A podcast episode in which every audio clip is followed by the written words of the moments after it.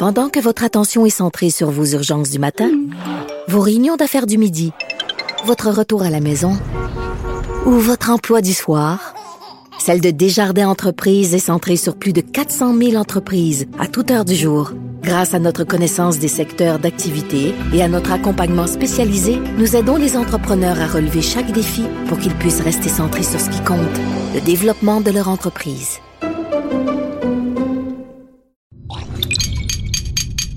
Cube Radio. Attention, cette émission est laissée à la discrétion de l'auditeur. Les propos et les opinions tenues lors des deux prochaines heures peuvent choquer. Oreilles sensibles s'abstenir.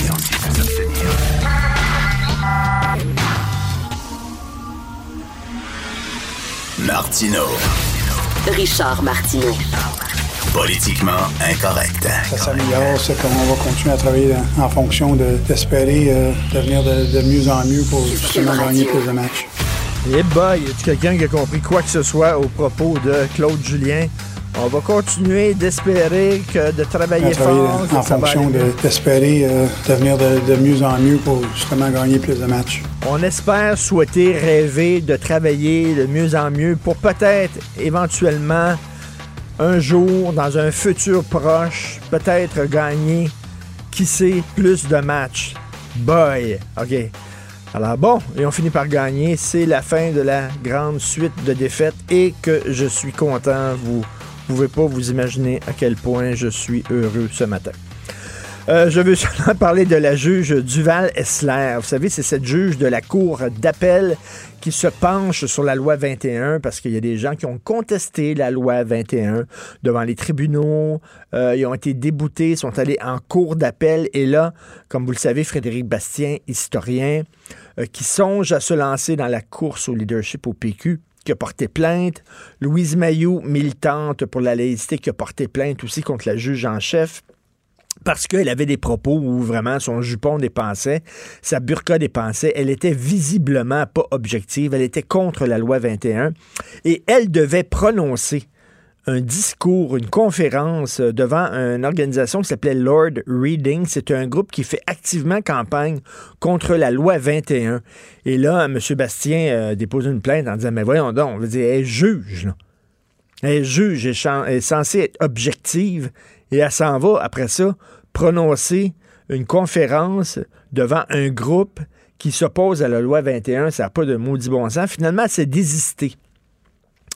Euh, ça, c'est la réaction de Frédéric Bastien. La juge Duval Essler se désiste de la conférence devant l'organisation Lord Reading, ce groupe qui fait campagne contre la loi 21. Elle reconnaît donc une partie de sa faute. Le devoir révèle de nouvelles informations compromettantes sur la juge ce matin. La procureure générale Sonia Lebel doit demander à la juge de se récuser. Mettez-en qu'elle doit se récuser. Mettez-en. Donc, elle n'est pas allée devant l'organisme dont, finalement, c'est parce que c'est fait pincer la main dans le pot. Parce que si personne avait dit, hey, ça n'a pas de sens qu'elle soit là, elle serait allée. Donc, en n'y allant pas, elle avoue qu'elle commettait une bévue et une gaffe en y allant. Donc, pourquoi elle est là? Pourquoi elle est en Elle doit sacrer son camp. Elle est absolument pas objective.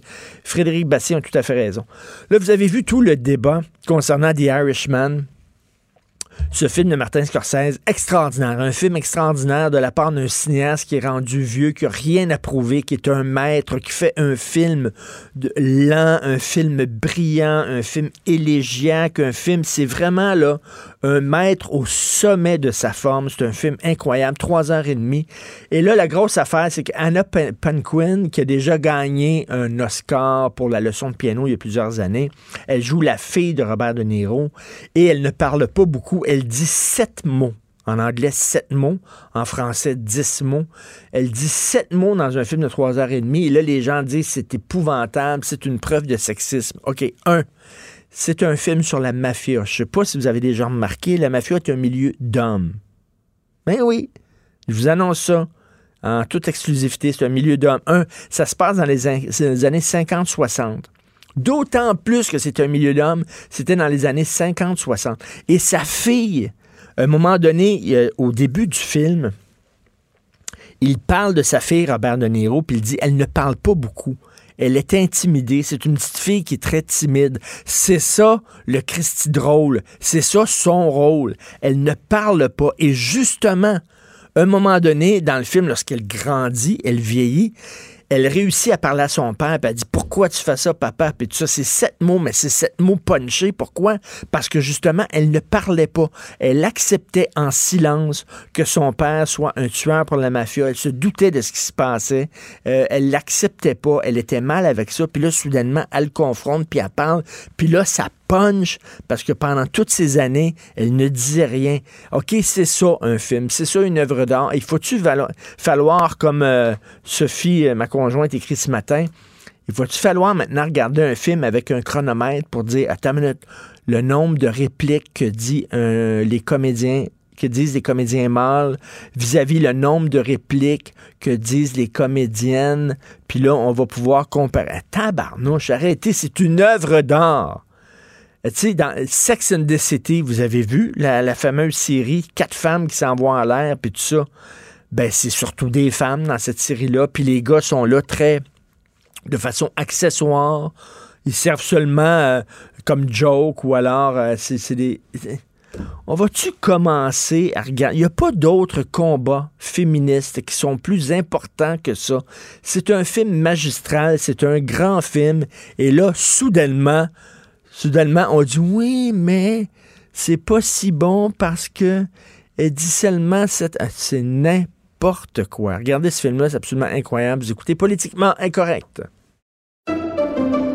Pendant que votre attention est centrée sur vos urgences du matin, vos réunions d'affaires du midi, votre retour à la maison ou votre emploi du soir, celle de Desjardins Entreprises est centrée sur plus de 400 000 entreprises à toute heure du jour. Grâce à notre connaissance des secteurs d'activité et à notre accompagnement spécialisé, nous aidons les entrepreneurs à relever chaque défi pour qu'ils puissent rester centrés sur ce qui compte, le développement de leur entreprise.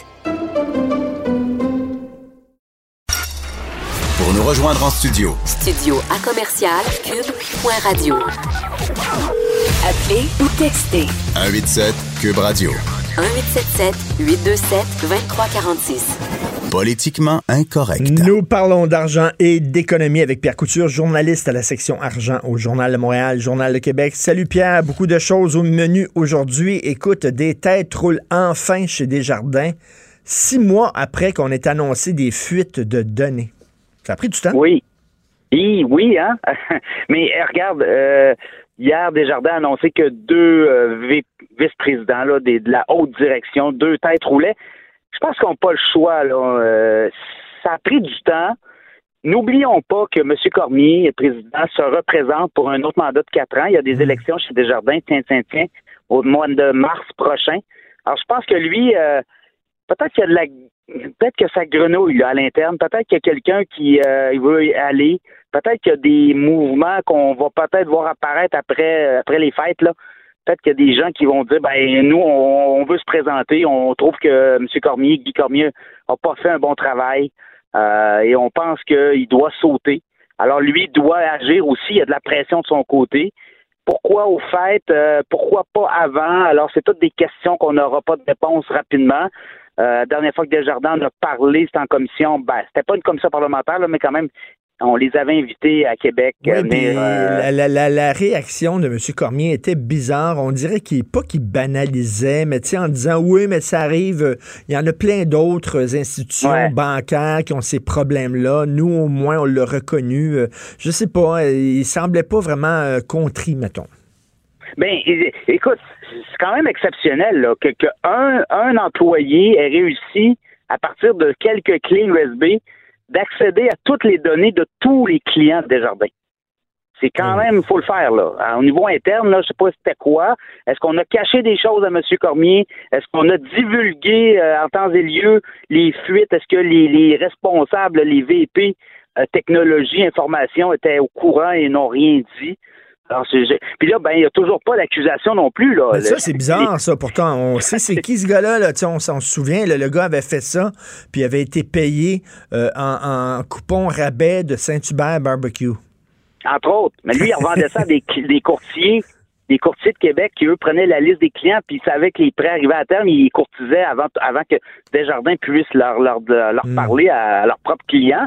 Mais l'autre chose qui est bizarre aussi, puis, là, ben, je veux pas en venir au fait que je pointe du doigt les institutions financières, mais souvent, la manière que Desjardins a agi là-dedans, ça a comme coupé les ailes euh, pour une enquête de police. Ils veulent pas voir la police. Habituellement, quand il y a des fuites comme ça, on essaie d'étouffer l'affaire. On fait pas de plainte à police. Si les clients ont fait une plainte à police, on dit, ben écoutez, là, on va vous rembourser, que ça va se terminer là. Alors, je pense qu'il y a ça aussi. Desjardins veut pas voir la police, veut pas avoir hmm. d'accusation parce qu'après ça, ils vont être obligés de dévoiler pas mal d'informations en cours ça se rend en cours devant les tribunaux. Alors, je pense qu'on veut essayer d'étouffer l'histoire. Et ça sera la plus grande fuite euh, d'une institution financière au Canada à tout le moins. Alors, 4,4 euh, millions de Québécois et d'entreprises qui ont été touchés. Oui, euh, comme tu dis, ça va être intéressant de savoir si ça va entacher euh, la réputation de M. Cormier puis y enlever des chances pour sa réélection. Écoute, la caisse de dépôt, on lit ça aujourd'hui dans le journal, qui continue de pomper du fric dans la cimenterie McKennis en Gaspésie. C'est un trou sans fond, cette affaire-là. La caisse est rendue à 450 millions dans ce projet-là. On tape le 1,5 milliard. Euh, on avoisine euh, ça comme placement. Tu la famille euh, Baudouin, Baudier, là, qui sont là-dedans aussi. et on est rendu à 800 millions de fric public, de fonds publics. Comment on voit le, dossier? Ce qu'on nous dit entre les lignes, bon, ça marche, ça fonctionne, mais ça fonctionne pas comme ça devrait fonctionner. Euh, et là, bon, on est obligé de faire des cash calls qu'on appelle. On fait un appel aux actionnaires pour remettre du fric dans la balance. On a remis 150 millions récemment.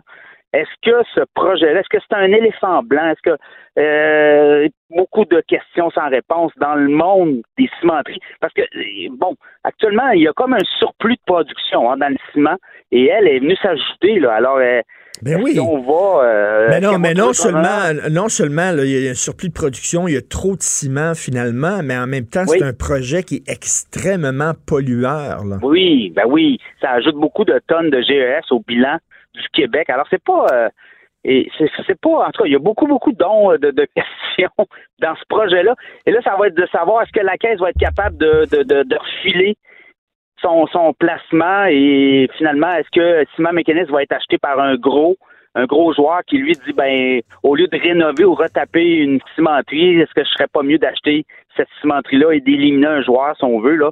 Alors euh, à suivre. Hmm. Pour l'instant, ça semble hasardeux là, comme placement. Ben, Il n'y a pas de rendement encore euh, intéressant. Ben, tout à fait. Euh, le panier d'épicerie qui va coûter beaucoup plus cher. Oui, ben, c'est l'Université d'Alousie, Sylvain Charlebois, le professeur chaque année fait son étude. Tu vois, cette année, là, 12 180 dollars ménage une famille moyenne là, qui ont dépensé ces 484 dollars de plus pour euh, le panier d'épicerie. L'an prochain, on parle encore d'une hausse de plus de 400 dollars. Alors, écoute, essentiellement, euh, les légumes, plus 12% cette année, c'est quand même gros. Euh, les légumes, les, les, les, salades. Je voyais le prix des salades. Récemment, il y a eu des problèmes d'approvisionnement avec des salades César. Toutes les salades à 3-4 dollars la salade. c'est quand même des prix élevés les viandes, les gens mangent moins de viande, mais pour conserver leur marge bénéficiaire, les épiceries, les euh, distributeurs, ben, euh, gardent des prix élevés. Alors, euh, on n'en profite pas vraiment. Le port, le port québécois, beaucoup de producteurs, on avait été bloqués en Chine, mais là, depuis que ça a débloqué, les Chinois achètent beaucoup de notre port, les prix se sont mis à remonter. Il y avait eu une baisse de prix durant l'été parce qu'il y avait une espèce de blocus. Là, on avait trouvé supposément des, falsifications. Mmh à, des, des permis de nos exportateurs. Mais là, les prix se sont mis à remonter en fin d'année. Alors, mais évidemment, tout coûte plus cher. Et euh, les, euh, les, les, grands distributeurs, les grands euh, groupe, euh, les grandes épiceries s'en mettent, euh, mettre plein les poches. Écoute, d'où l'importance. On sait que demain, c'est justement, c'est la guignolée des, médias. On ramasse de l'argent puis des denrées alimentaires euh, non périssables, justement, pour les gens qui ont de la difficulté.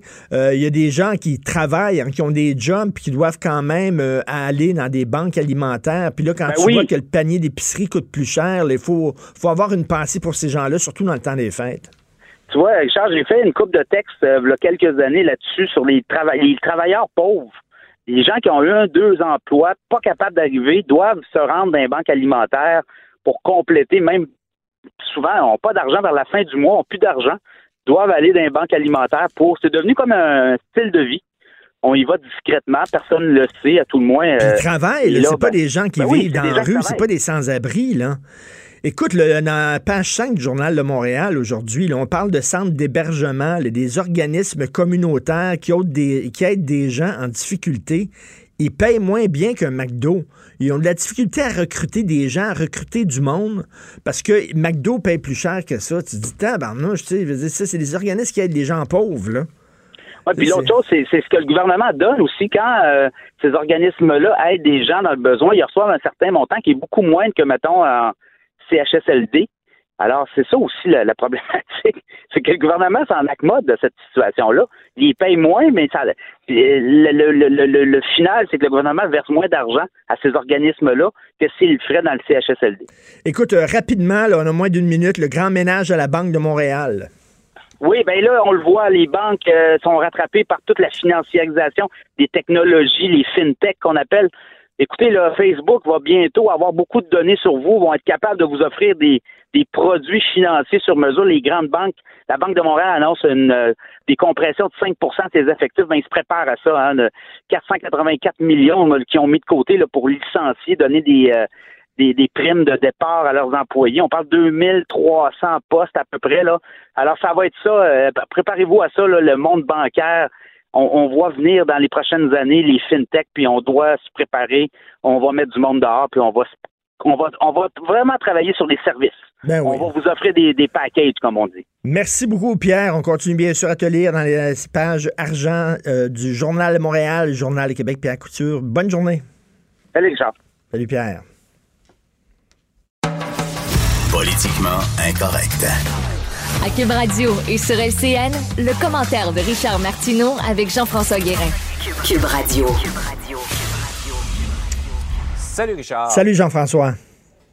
Celle-là, va falloir qu'on nous l'explique. C'est un père de famille qui euh, a été condamné pour agression sexuelle sur son propre enfant, qui a réussi à obtenir des droits de visite à ce même enfant-là. Écoute, c'est très difficile à comprendre. Ça s'est passé à Dorval en 2015. Un père de 38 ans qui a été condamné pour avoir eu des contacts sexuels sur son fils, donc a été condamné à 22 mois de prison. Et là, en sortant de prison, Là, il y a des juges, plusieurs juges. Jean Gravel de la Chambre de la jeunesse, la juge Nicole Gibault, qu'on connaît bien ici, qui va certainement s'expliquer au cours des prochains jours, qui ont permis de revoir son enfant sous supervision, sous supervision. Et ce qu'on comprend pas, puis le gars est arrêté. Finalement, il est encore arrêté pour possession et distribution de matériel pornographique juvénile. L'affaire, il y a plusieurs experts qui le disent, là, être pédophile, c'est pas une affaire qui arrive une fois au chalet. Jean-François. C'est quelque chose, c'est dans ta nature. Les gens sont comme ça. Et plusieurs experts le disent, ça ne se guérit pas, ça se contrôle, mais ça se, ça se mm. guérit pas. Et de permettre, je comprends le, droit des parents de voir leurs enfants, mais aussi le droit des enfants d'être protégés. Et comment ça se fait qu'on a pu permettre à un père qui était pédophile, qui a eu des agressions sexuelles sur son enfant, selon moi, dans mon livre à moi, c'est le pire crime que tu peux commettre avec, à ton enfant. Et là, on lui permet de revoir son enfant. Et t'imagines la mère, la mère qui, elle, se bat, qui ne veut pas que le père ait un droit de visite, qui veut protéger son enfant. Et finalement, euh, ça lui a donné raison. Le temps lui a donné raison parce que le gars était, continuait à consommer de la porno juvénile. Donc, continue à avoir ce problème-là. Comment ça se fait que des juges ont permis ça? On se pose la question. Et écoute, là, il faut protéger les gens les plus vulnérables de notre société je reviens à cet homme-là dans un CHSLD qui est tombé sur la tête, qui est décédé. Euh, on ne protège pas les jeunes enfants suffisamment. Euh, on l'a vu avec ce qui s'est passé à Granby, bien sûr, ça nous a tous touchés. On ne protège pas aussi suffisamment les personnes âgées. Au début de la vie, à la fin de la vie, là, on dirait que c'est pas important, mais on comprend pas comment ça se fait qu'on a permis à un père pédophile de revoir son enfant. Ouais. Euh, petite précision, Richard, euh, le nom de Nicole Gibault, notre collègue, est associé à cette cause-là. Euh, elle dit qu'elle n'a aucun rapport avec cette cause-là, Nicole. D'ailleurs, on parle d'octobre 2018. Mais à ce moment-là, de mémoire, elle était déjà sortie de la. Ah. Elle n'était plus juge à ce moment-là. je vous dis de mémoire. Mais en tout cas, on, ben, y reviendra certainement. Ça me rassure, ça me rassure, tout à fait. Merci. Ouais, je voulais juste faire la, la remise en contexte. Par ailleurs, un rappeur très connu fait régulièrement passer des tests de virginité à sa fille. Et Clifford Harris, je ne connais pas. Écoute, mon, ma connaissance du rap est assez limitée, mais c'est pas n'importe qui. Le gars, il a gagné trois Grammys, donc c'est quand même une vedette. Il a avoué sur son podcast le mois dernier que lui, chaque année, il prend sa fille qui a maintenant 18 ans et il lui fait passer un test de virginité à l'hôpital pour être sûr, pour s'assurer qu'elle a gardé sa virginité. Et là, évidemment, avec raison, il y a tout un tollé. Et là, il y a l'État de ah New York qui est en train d'examiner un projet de loi interdisant ce, genre de pratique en disant que ce n'est pas nécessaire d'un point de vue médical, qu'il n'y a aucun fondement scientifique, que c'est même douloureux et humiliant pour les filles qui doivent le passer et que c'est une forme de violence sexuelle. Et je rappelle, Jean-François, il y a quelques années, euh, au Québec, il y a eu aussi euh, tout, tout un tollé, il y avait eu un reportage affirmant que quatre établissements hospitaliers de la région de Montréal qui faisaient face régulièrement à des demandes de, de certificats de virginité. Ça, c'est des gens dans certaines communautés qui amènent leurs fillettes, qui amènent leurs jeunes filles, leurs jeunes adolescentes et qui veulent avoir un certificat écrit prouvant que leur fille est vierge parce que ça a plus de valeur lorsque tu décides de marier ta fille. Écoute, et là, l'Ordre des médecins, justement, le Collège des médecins avait dit euh, aux médecins, vous ne pouvez pas faire ça. Ce n'est pas ah un acte médical. Il est hors de question que vous fassiez ça. Et ça, c'est un combat féministe important que les féministes doivent mener. Mm. Euh, écoute, c'est bien plus mm. important que de savoir que la comédienne de The Irishman a seulement, seulement 17 répliques dans un film de 3 heures et demie. Il me semble que ça, c'est un combat féministe beaucoup plus important.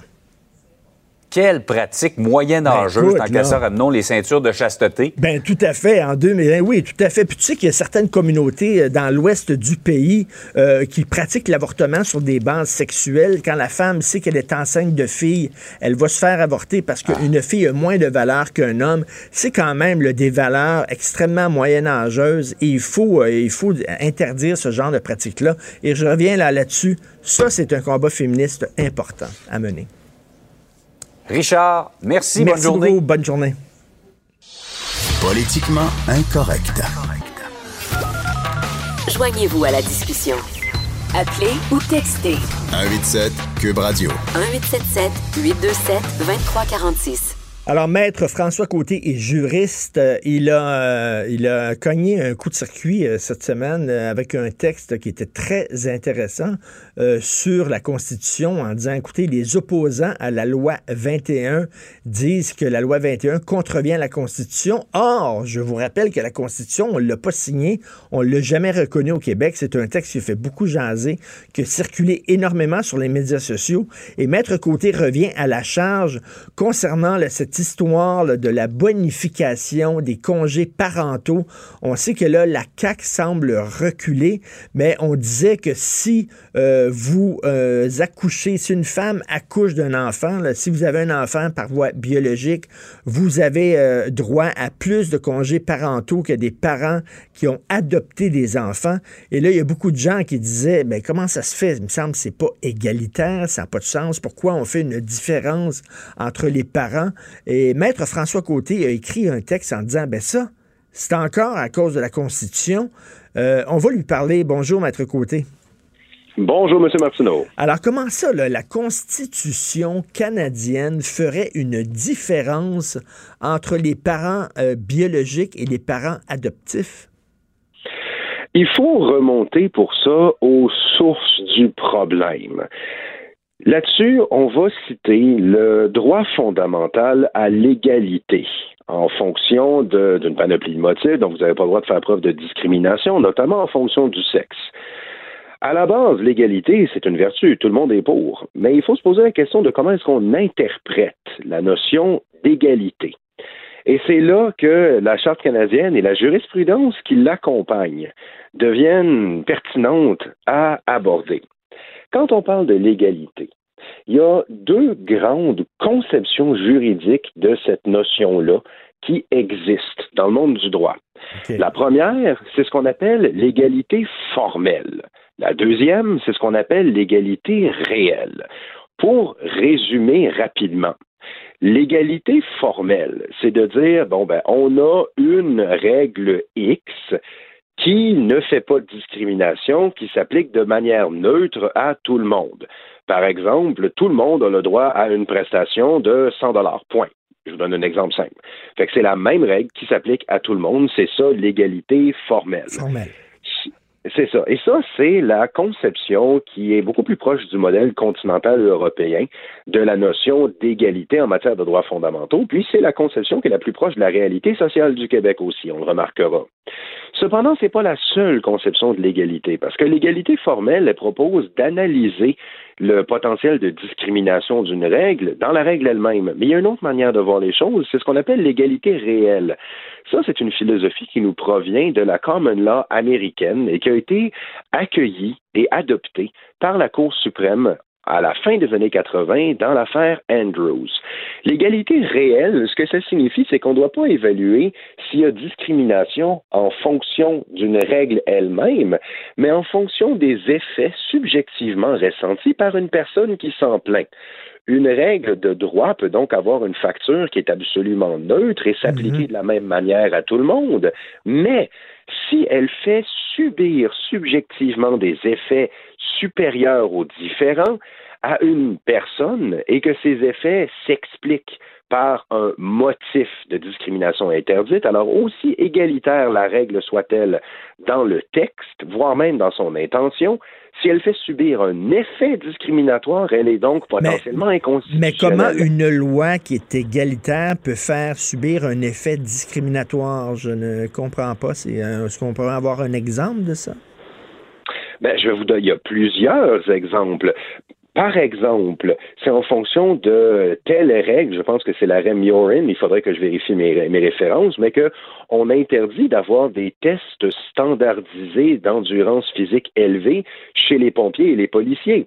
Parce que si vous, si vous imposez une même règle, un même test qui va être plus difficile à atteindre pour les femmes que pour les hommes en raison de la réalité biologique, peu importe si la règle est d'écriture neutre, si elle est ressentie différemment par diverses catégories de personnes, c'est discriminatoire. OK, donc vous devez donc vous devez mettons passer un test d'endurance, la loi dit ça, mais là les femmes disent mais là écoutez, c'est certain que c'est discriminatoire contre nous parce que biologiquement, on n'a pas la même force des hommes, donc nécessairement, on n'aura pas les mêmes performances. Donc, cette loi-là, qui semble égalitaire, en disant tout le monde va passer le même test, tout le monde doit avoir la même note pour être reçu pompier ou policier, dans les faits, c'est discriminatoire. OK, je comprends.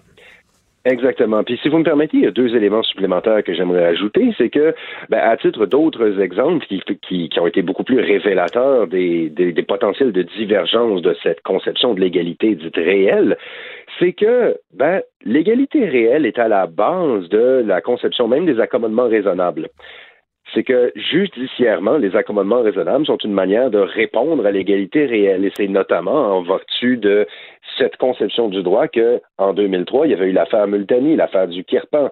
Une règle qui interdisait le port d'armes dans les écoles a été jugée discriminatoire parce que pour un jeune sikh, elle lui fait subir un impact différencié en raison du caractère religieux de son mhm. poignard. Donc, on n'en sort pas. Et c'est un problème au Québec. Et malheureusement, on en voit aujourd'hui les limites dans un dossier qui, ma foi, un dossier où tout le monde est d'accord, personne n'est contre la vertu. Mais regardez ce qui se passe. Et là, le ministre l'avait affirmé lui-même, c'est qu'il veut mettre la parité. Les congés parentaux de même ordre pour les parents adoptants et les parents biologiques. Sauf que si on se retrouve à accorder la même indemnité du RQAP à des parents biologiques et à des parents adoptants, ça, ça veut dire que vous allez donner le même montant à une personne qui adopte, donc qui n'a besoin de cette indemnité que pour s'occuper de l'enfant durant les premiers temps de vie, et vous allez également remettre ce montant à une mère biologique qui aurait non seulement passé au travers de ça, mais qui, au surplus, doit passer au travers de la grossesse et de l'accouchement. Donc, on lui dit, ben, tu dois te contenter de moins alors que ton sexe féminin fait en sorte que par nature, tu vas passer au travers d'un processus biologique plus éprouvant. Donc, c'est une forme de discrimination.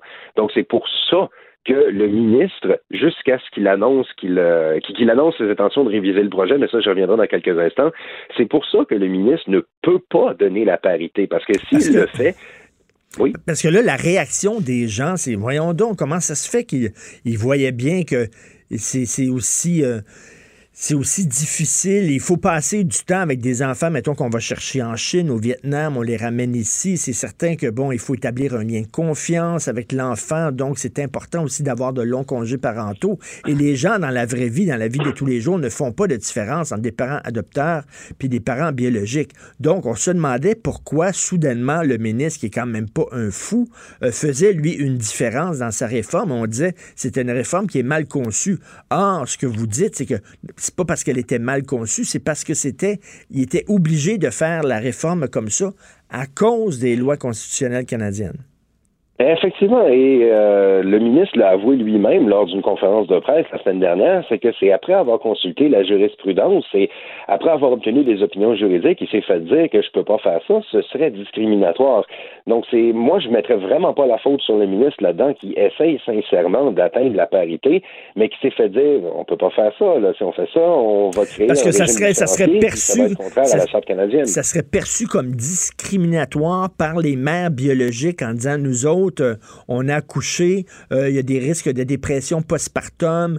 Euh, donc, comment ça se fait qu'on lui met sur le même pied d'égalité que des mères? Notre réalité, exactement, c'est notre réalité est différente. Elle se justifie mhm. en fonction du sexe, donc discrimination interdite en fonction du sexe.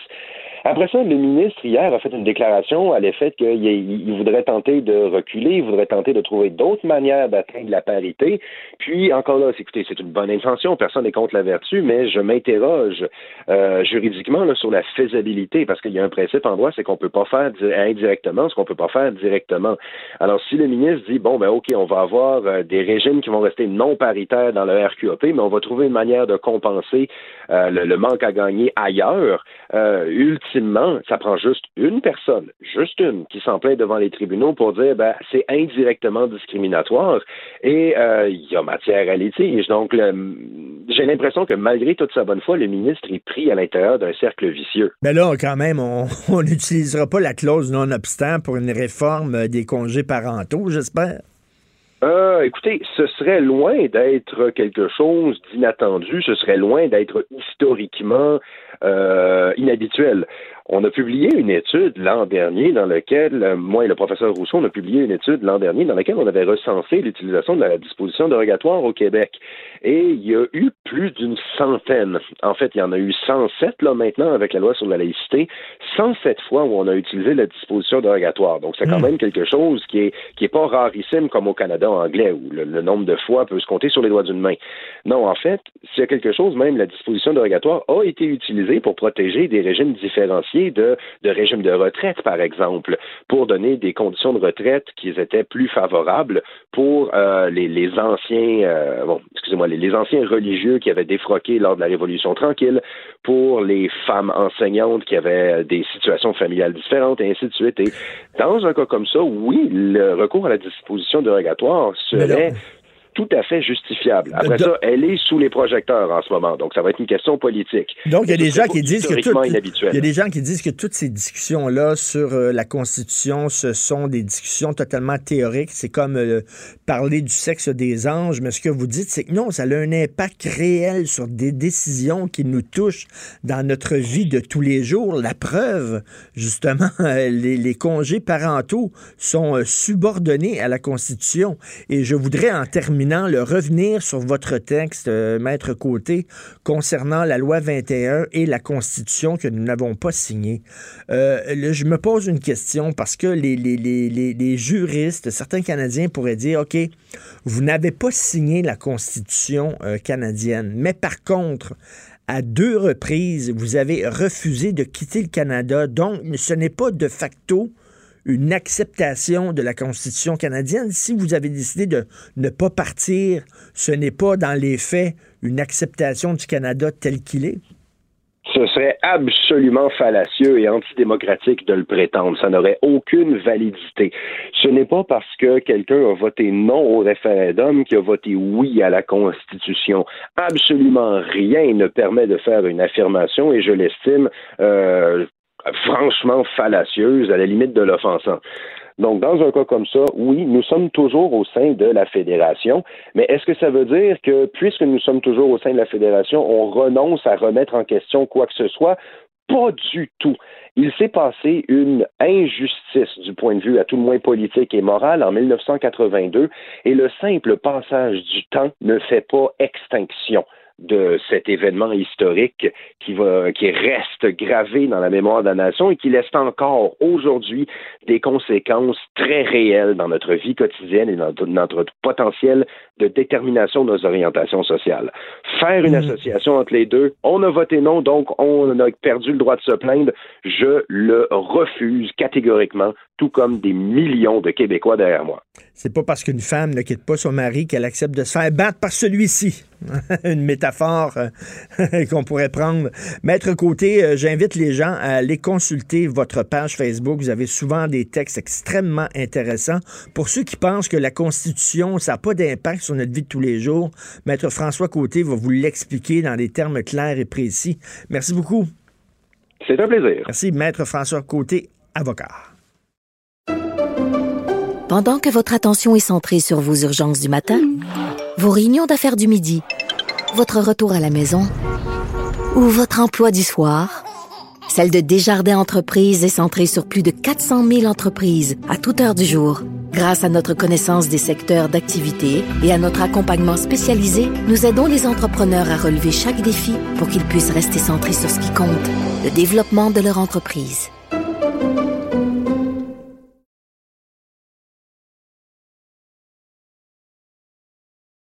Politiquement incorrect.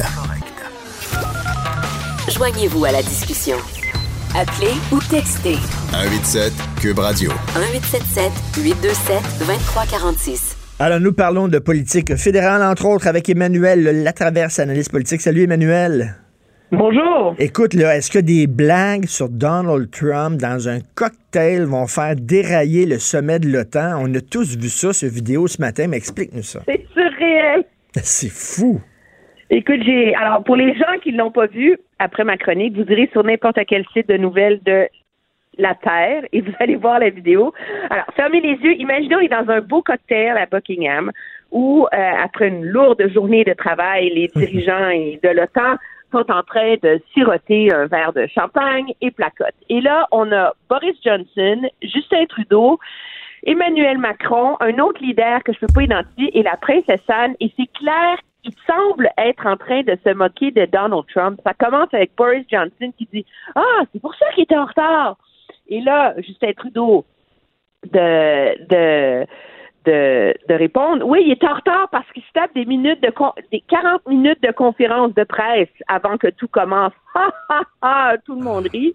Et après ça, il y a un autre extrait de M. Trudeau qui dit Vous auriez dû voir la mâchoire de son équipe tomber par terre quand il a parlé tout le monde rit et il y a plein d'autres commentaires, mais qui sont pas assez audibles de la part des autres leaders.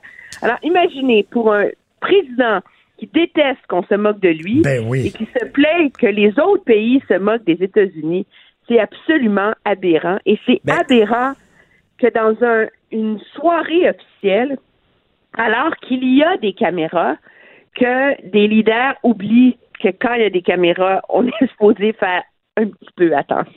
Moi, ce sont, jamais vu une ce sont des caméras de journalistes, de, médias, ou c'est quelqu'un qui était dans le cocktail qui a filmé ça avec non, sa, Non, non, c'est que dans les grands, grands, grands sommets internationaux, parce qu'il y a tellement de, de médias de partout dans le monde, il y a ce qu'on appelle un diffuseur hôte. Alors, c'est comme une compagnie qui a le contrat pour prendre les images du sommet en général et qui les redistribue à toutes les organisations nouvelles qui couvrent l'événement. Alors comme ça, ça évite d'avoir 6000 caméras à chaque événement. Et il y a certains trucs comme un cocktail en soirée qui ne, où la seule caméra présente est celle du diffuseur hôte. Et donc, c'est pas une vidéo cachée, là, c'est, c'est vraiment, c'est la vidéo, c'est la caméra officielle du sommet de l'OTAN qui a filmé ce, moment d'une candeur euh, sais, quand on rêve d'être une mouche sur le mur dans des ben oui, ben oui. de réception privée, ben, elle était là, la mouche, elle nous l'a filmée. Mais là, il y a quelqu'un il y a quelqu'un qui a pris ces images-là, qui ont été captées par la caméra et qui les a rendues publiques. Non, parce que en, en général, ce qui est filmé par le pôle est comme diffusé presque en direct. là. L'idée, c'est qu'il n'est pas supposé avoir un choix éditorial. C'est les mêmes caméras qui avaient filmé euh, tu sais, M. Harper, par exemple, en train de se fouiller dans l'oreille et de faire une boule avec sa cire d'oreille dans un sommet du G20. Tu te rappelles pas de ça? non, non. oui, non, non. Ou, euh, tu sais, je veux dire, ça arrive, là, c'est... Mais là, on, on est plus que dans le moment gênant. On est comme... On a... Puis ce qui est, je pense, moins nuisible, c'est c'est vrai que les autres leaders ont l'air de bien prendre euh, part à la danse et à la valse là, de petites moqueries euh, comme des adolescentes dans une cour d'école sur le dos de Donald Trump qui le méritent probablement, mais le problème pour M. Trudeau, c'est que c'est lui qu'on entend le plus et la caméra, elle est face à lui. Alors, c'est comme si ça donne l'impression, probablement et juste, que c'est lui qui mène le bal, là, on comprend? Ben oui, écoute, là, on connaît la susceptibilité de Donald Trump. Ben oui, Lui, il doit absolument. coller au plafond, là. Ben, ça a l'air qu'il aurait pas. qu'il- Juste avant que je rentre en onde, on m'a dit qu'il avait réagi, je crois. On peut a entendre ça, on peut entendre ça? Fred? OK, on peut écouter l'extrait de Donald Trump. Well, he's too fast. Do you think that Germany is too naive? And honestly, with Trudeau, he's a nice guy. I, I find him to be a very nice guy. But, you know, the truth is that uh, I called him out on the fact that he's not paying 2%. And I guess he's not very happy about it. I mean, you were there, a couple of you were there, and uh, he's not paying 2%, and he should be paying 2%. It's Canada, they have money, and they should be paying 2%. So I called him out on that, and I'm sure he wasn't happy about it, but that's the way it is. Look, I'm representing the U.S. OK, il dit, il dit finalement, euh, c'est un nice guy, c'est un bon gars, Justin Trudeau, il n'y a pas de problème, sauf que je lui ai dit qu'il doit payer sa juste part de l'OTAN, c'est-à-dire 2% et le Canada ne paie pas son 2% puis ça, il doit être en maudit contre moi parce que je lui ai rappelé qu'il doit payer son 2% puis c'est pour ça qu'il me parle dans le dos. Exactement. Mais quand même, c'est moins pire comme réaction de la part du président Trump que ce qu'on avait vu au lendemain euh, du sommet du G8, là.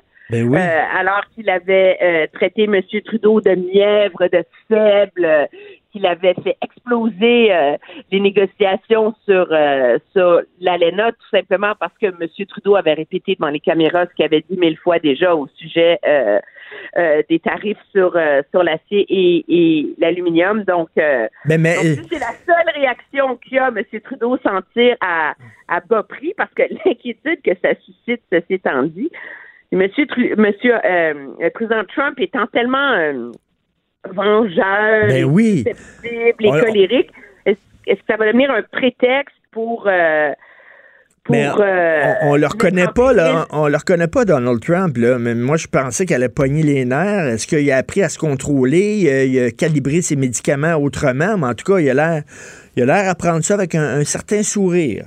Tant mieux. Ben, parce que si il répond trop sérieusement, ça va accréditer les propos des gens qui se moquent de lui aussi, là. Ben oui. Mais tu sais, c'est fou, hein, mais c'est ce, genre de.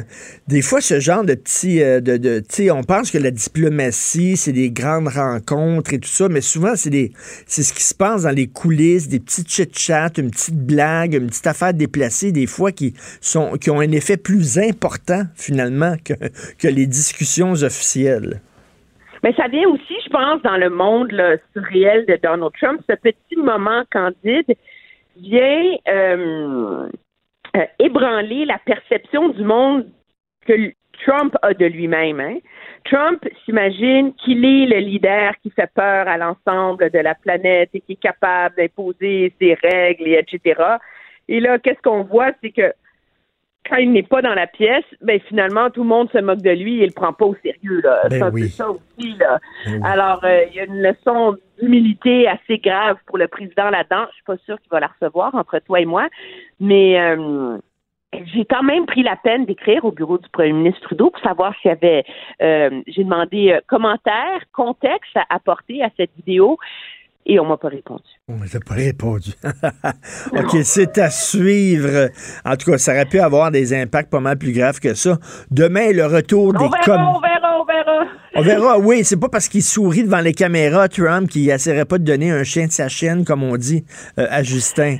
Euh, le retour des communes demain, discours du trône et premier test pour Justin Trudeau. Ben oui, mais on va voir, là, là, ça fait quoi? Ça fait sept semaines là, qu'on attend le retour du Parlement. M. Trudeau a travaillé, il a consulté, il a discuté. Alors là, euh, ça, tout ça va reprendre demain avec tout le cérémonial là, que les gens adorent, l'élection du président des communes et les parades et les flaflas au Sénat, où c'est la gouverneure générale hein, au fédéral qui lit euh, l'équivalent du discours inaugural, là, qui s'appelle encore euh, à Ottawa le discours du trône. C'est intéressant parce qu'on le comme l'édifice du centre a été fermé à Ottawa parce qu'il est en rénovation pour les 10-15 prochaines années, maintenant le Sénat et les communes ne sont plus dans le même immeuble.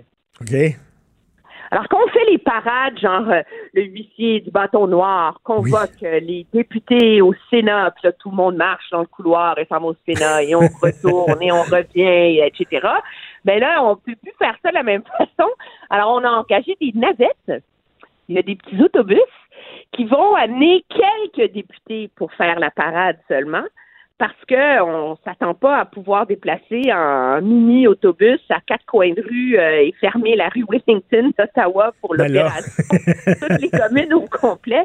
Alors, ça va être euh, probablement un petit peu moins grandiose, mais en tout cas, alors ça, c'est pour la c'est pour euh, la cérémonie, c'est pour les, les férus politiques. Ça va être intéressant, par exemple, parce que M. Trudeau a clairement envoyé le signal qu'il a compris le message, qu'il veut euh, Ben collaborer oui. avec les partis d'opposition. Puis, objectivement, les, les plateformes politiques, il manquait tellement d'inspiration qu'elles finissent par se recouper assez, euh, assez facilement entre les libéraux et les néo-démocrates, les libéraux et les conservateurs. Alors, toute la nuance du discours va être d'en voir sur quels enjeux M. Trudeau a mis un peu d'eau dans son vin, quel est le ton du discours pour essayer de rallier l'appui d'au moins un parti d'opposition. Euh, et donc, euh, Donc, le parti, le parti le plus près de lui idéologiquement est bien sûr le NPD. Donc, on va voir une entreprise de séduction là, du NPD. Il veut les mettre de son C'est bord. intéressant parce que la des grosses priorités du NPD, c'est de faire adopter euh, un système d'assurance médicaments national d'un océan à l'autre avec un seul où c'est l'État qui paye. On n'a pas un système à deux vitesses, là, par exemple, comme au Québec, là, où les gens qui sont assurés au privé sont assurés au privé, puis les gens au public sont assurés par le système public. Là. Et, euh, qu'est-ce qu'on a vu lundi lors de la rencontre des premiers ministres des provinces? c'est qu'il n'y a pas un gros appétit pour ça, là. Je veux dire, euh, Doug Ford n'est pas intéressé. Brian Pallister du Manitoba a dit, écoutez, avant de s'embarquer dans une assurance de médicaments qui va coûter des milliards, est-ce qu'on peut régler le financement du système actuel? Ben oui. Euh, le Québec dit ben, faites ce que vous voulez, mais envoyez-nous un chèque. Euh, la Colombie-Britannique n'est pas certaine d'être intéressée. Donc là, M. Trudeau va se retrouver coincé sur ce projet-là entre le besoin d'avoir l'appui du NPD et la réalité politique des provinces qui sont vraiment pas si intéressées que ça par son euh, par son projet. Donc, euh, je pense que ça va ça va amener de l'oxygène quand même dans le débat euh, politique à Ottawa là, euh, de voir les grands signaux envoyés par M. Trudeau, qui faut-il le rappeler a promis que son premier geste du gouvernement aux communes serait de faire adopter avant Noël les baisses d'impôts pour la classe moyenne. Or, il y a huit jours de séance, hein, parce que le 13, les communes euh, cessent de, de, de siéger. Donc, euh, il va falloir agir vite sur ce front-là.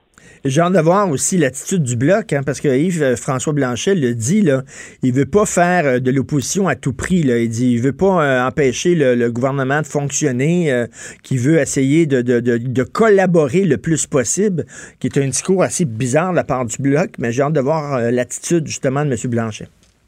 Oui, mais on a vu M. Blanchet dans toute l'histoire en- entourant la grève au CN que même si la volonté du gouvernement du Québec c'était d'ouvrir la porte à une loi spéciale, de rappeler le Parlement, d'agir vite, euh, M. Blanchet, euh, il n'a pas mis de côté euh, les penchants idéologiques du Bloc québécois qui a toujours été contre les lois spéciales. là.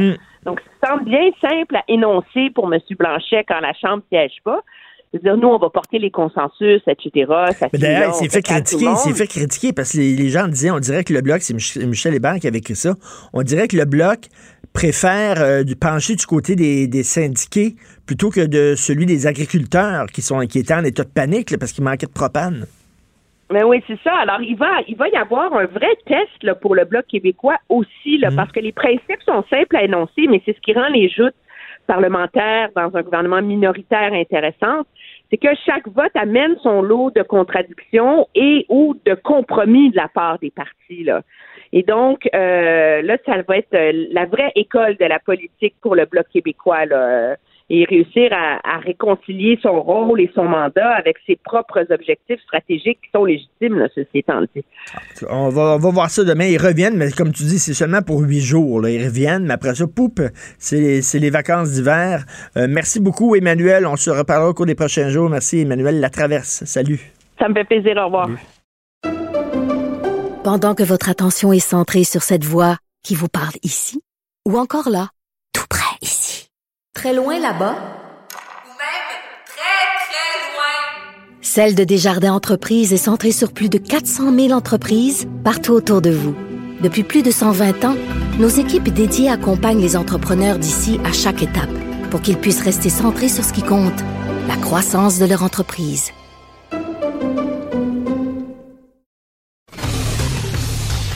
Martineau, franchement.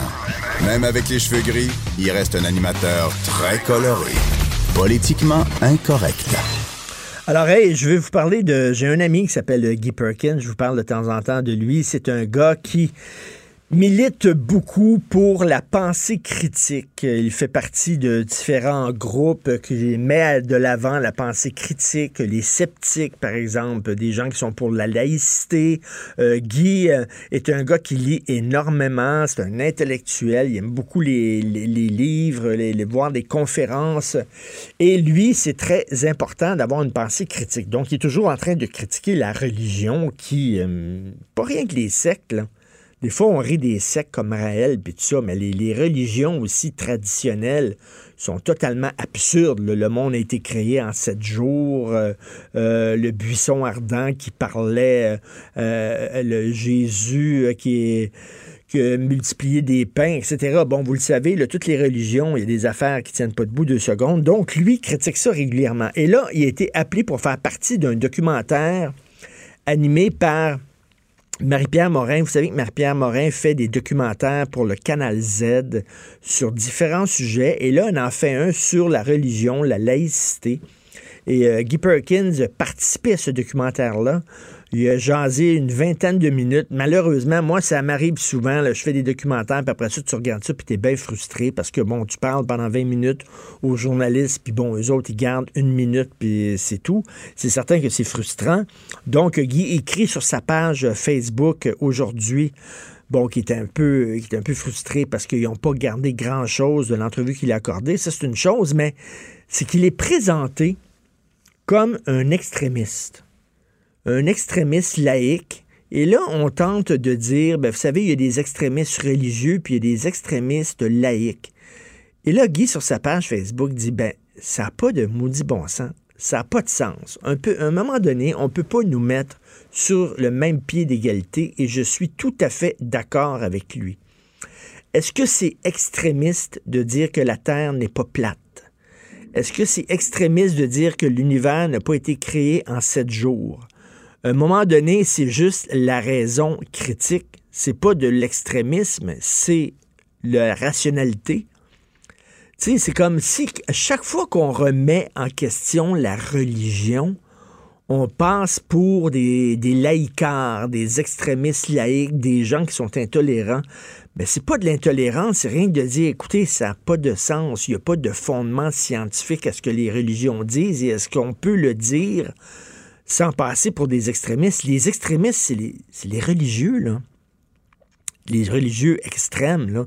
C'est eux autres les dangers, c'est eux autres qui sont dangereux. Tu sais, je ne veux pas que mon fils ou ma fille aille dans des cours de biologie où leur apprend, par exemple, Darwin, la théorie de l'évolution. Nous autres, on est des créationnistes, donc on va retirer notre enfant des cours de biologie, des cours d'anthropologie, je sais pas moi, des cours d'éducation sexuelle et tout ça. Ça, ce sont les extrémistes. Les gens qui ont une vision, une lecture littérale de la Bible, du Coran, euh, qui lisent tout au pied de la lettre et qui prennent tout au pied de la lettre en disant c'est écrit dans la Bible, le monde a été créé en sept jours, donc il faut le croire parce que c'est la parole de Dieu. Ça, ce sont des gens extrémistes. Mais dire que la religion n'a pas de sens, c'est pas être extrémiste. C'est, c'est, c'est juste avoir, ben, les pieds sans terre, puis faire, faire part de, faire, preuve de rationalité. Donc, euh, Guy, avec raison, vous pouvez, euh, Guy Perkins, P-E-R-K-I-N-S, aller voir sa page Facebook, puis il dit comment ça se fait qu'on associe toujours les critiques de la religion à des gens fermés, puis à de l'extrémisme. Il a tout à fait raison.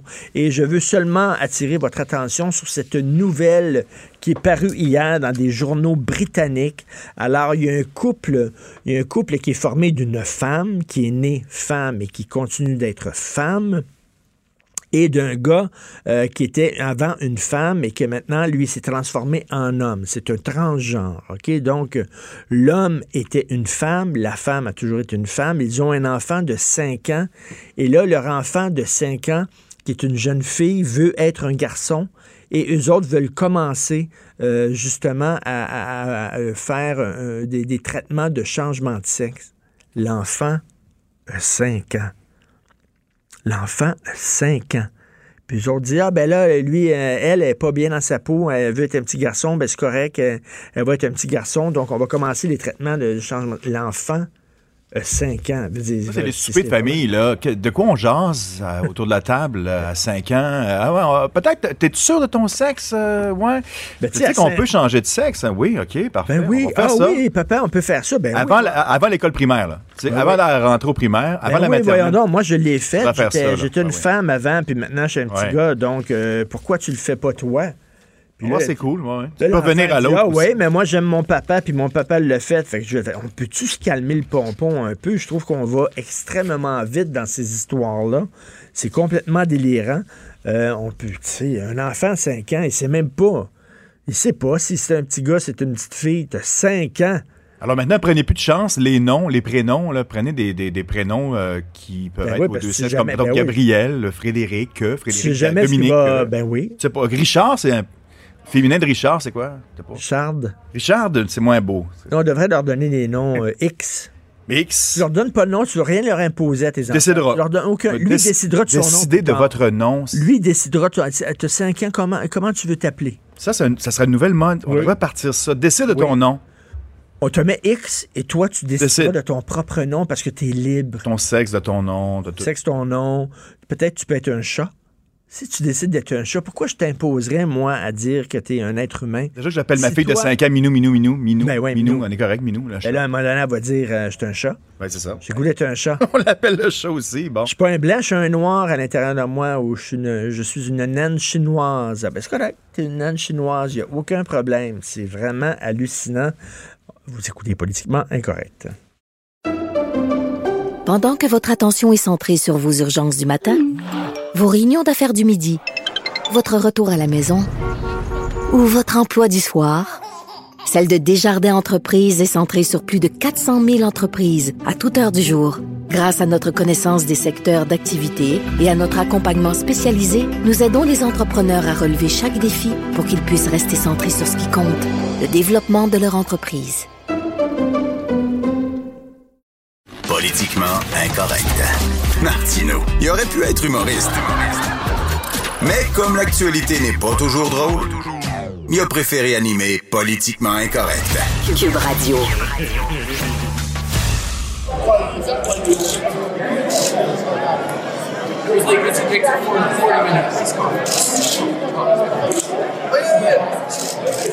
Alors, le cocktail euh, où on parlait dans le dos de Donald Trump, nous allons parler, entre autres, avec, euh, ben, entre autres, de ce sujet-là et d'autres sujets avec Luc La Liberté, euh, spécialiste de la politique américaine. Bonjour, Luc.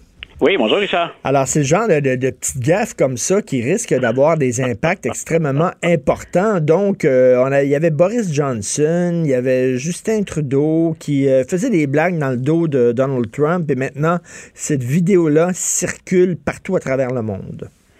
Oui, c'est puis c'est, c'est- ça vient entre guillemets de, de chez nous, c'est-à-dire que c'est, c'est CBC qui a, qui a réussi à capter ces, ces, ces quelques bribes-là. On n'entend pas très bien hein, la conversation. Moi, j'aurais aimé entendre ce que M. Macron disait. Là, on voit ce que on voit et on entend euh, ce que Boris Johnson peut dire. Mais ce sont deux déclarations de M. Trudeau qui reviennent surtout, dans lesquelles grosso modo il dit écoute, je, je M. Macron est arrivé en retard parce que Donald Trump il a fait une une conférence de presse, un impromptu de 40 minutes, puis il dit vous auriez dû voir la mâchoire de son équipe décrocher au moment où M. Trump euh, se met comme ça en rafale à répondre aux questions. Et la réaction de M. Trump, ça a carrément été euh, de, dire, écoutez, Justin Trudeau, c'est un visage à deux faces. Et il a un peu raison sur le fond. C'est quand il dit ça, M. Trudeau, là, ce qu'on lui prête comme intention quand il arrive euh, pour la rencontre de l'OTAN, c'est de vouloir jouer, de vouloir effectuer un pont entre les positions européennes. Puis on a senti que M. Macron, très clairement, il veut brasser la cage. Bien souvent, on a dit, hein, c'est M. Trump qui fait ça, mais là, M. Macron, avant de se présenter, dit, il y a une mort cérébrale pour l'OTAN, puis il faut que, faut que les Européens, surtout, se réveillent. Ce qu'il sous-entendait, c'est on ne peut plus compter sur les États-Unis, euh, puis on va pas attendre que M. Trump soit battu parce qu'il peut très bien être réélu. Donc, M. Macron qui veut diriger l'agenda, qui radicalise un peu la position, et M. Trudeau qui s'avançait, lui, comme, ben écoutez, je peux faire le pont entre M. Trump et M. Macron, ou encore avec les Européens. Euh, le travail devient drôlement compliqué, parce que M. Trump a eu beau terminer sa déclaration en disant, écoutez, finalement, c'est un bon gars, là, M. Trudeau, mais c'est un visage à deux faces. Ben c'est ça, il y a là un visage à deux faces, c'est-à-dire que là, Justin Trudeau dit, euh, ben écoutez, moi, je vais faire le lien entre les deux positions, Macron d'un bord, Trump de l'autre, c'est très euh, polarisé, donc je vais essayer de, de, de, de faire qu'ils s'entendent bien, mais dans le fond, finalement, il est avec son chum Macron, puis il rit de l'autre. Ben, puis écoute, ça, ça nous montre finalement, nous, ce qu'on a souvent dans les médias ou à, l'animation, c'est on a les déclarations officielles à la fin d'une rencontre ou à la fin d'un sommet. Et habituellement, bon, on va toujours un peu arrondir les angles, puis on va dire, ben, il y a eu des différends, mais on s'est quand même parlé. Là, ce qu'on voit bien, c'est une autre démonstration, s'il en fallait une autre, que M. Trump, avec les alliés occidentaux, euh, il est vraiment en situation conflictuelle. Il est en froid presque avec tout le monde. Et c'est un peu normal que derrière les déclarations officielles, ou derrière ce qu'habituellement on présente là, comme des petites séances léchées de déclarations officielles, ben on sent très bien que M. Trump, c'est le chien dans le jeu de quilles et qu'on a beaucoup plus d'affinité, les Canadiens, avec les autres pays membres de l'OTAN qu'on peut en avoir avec les Américains. Donc, entre le mandat officiel, la raison pour laquelle M. Trump, M. Trudeau, pardon, se rend là-bas et dit, ben, je veux effectuer, je serai un agent de liaison entre les deux camps, on voit très bien que c'est M. Trump, finalement, qui est en porte-à-faux. Maintenant, ben, si on aime la politique de M. Trump, on est content. Si on est contre la politique de M. Trump ou qu'on est ben, on, aimerait compter sur un appui plus solide de la part des États-Unis. Et tu te rends compte, là, avec euh, ce vidéo-là qui a été euh, diffusé par la, la CBC, oui, euh, que souvent ce qui se passe en coulisses, ce qui se passe ouais. dans les cocktails, même dans les salles de bain, des fois, euh, c'est plus important que les discussions officielles. Et là, euh, je sais pas si tu regardes la série The Crown, Luc, sur, ouais. euh, sur la, la, la, reine Elisabeth II. Alors, j'ai lu, j'ai regardé la troisième saison qui est formidable. Et là, tu vois à un moment donné que l'Angleterre était sur le bord de la faillite et que l'Angleterre a été sauvée de la faillite par les États-Unis. Tout ça pourquoi? Parce que la princesse Margaret est allée prendre une sacrée brosse avec Lyndon B. Johnson, qui était président, puis qu'elle l'a embrassé sa bouche, puis il l'a bien aimé, puis finalement, il a décidé d'aider l'Angleterre. Alors, tu vois que tout ça, c'est décidé finalement sur une, une brosse puis un petit bec. C'est très Il y a effectivement, on, on a un peu dans, dans l'épisode auquel tu réfères, écoute, je l'ai adoré, je l'ai savouré. C'était fantastique. mais pour avoir travaillé pour avoir travaillé un peu sur Lyndon Johnson, euh, c'est un petit peu exagéré. Ou en tout cas, il n'y a okay. rien qui me permet de vous dire que c'est allé aussi loin. Mais c'est assurément lors de cette rencontre-là, qui était bien arrosée, ça on peut le valider, que c'est décidé finalement le sort d'un package deal, hein, d'une aide à, l'Angleterre. Puis on voit bien comment la couronne britannique, on le fait avec M. Trump aussi, comment la couronne britannique peut, en déroulant le tapis ou en jouant avec les conventions, euh, flatter l'ego ou encore euh, avoir un accueil un peu plus chaleureux de la part d'un représentant étranger. Et rappelle-toi comment M. Trump a été reçu par la reine la dernière fois.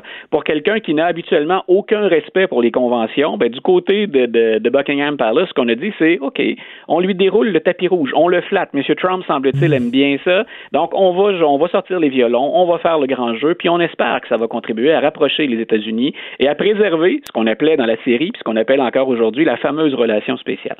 Tout à fait, non, tout à fait. Et écoute, euh, je, je, veux revenir là, sur l'opposition Macron et Trump pour expliquer ouais. aux gens qu'est-ce qu'il y en est.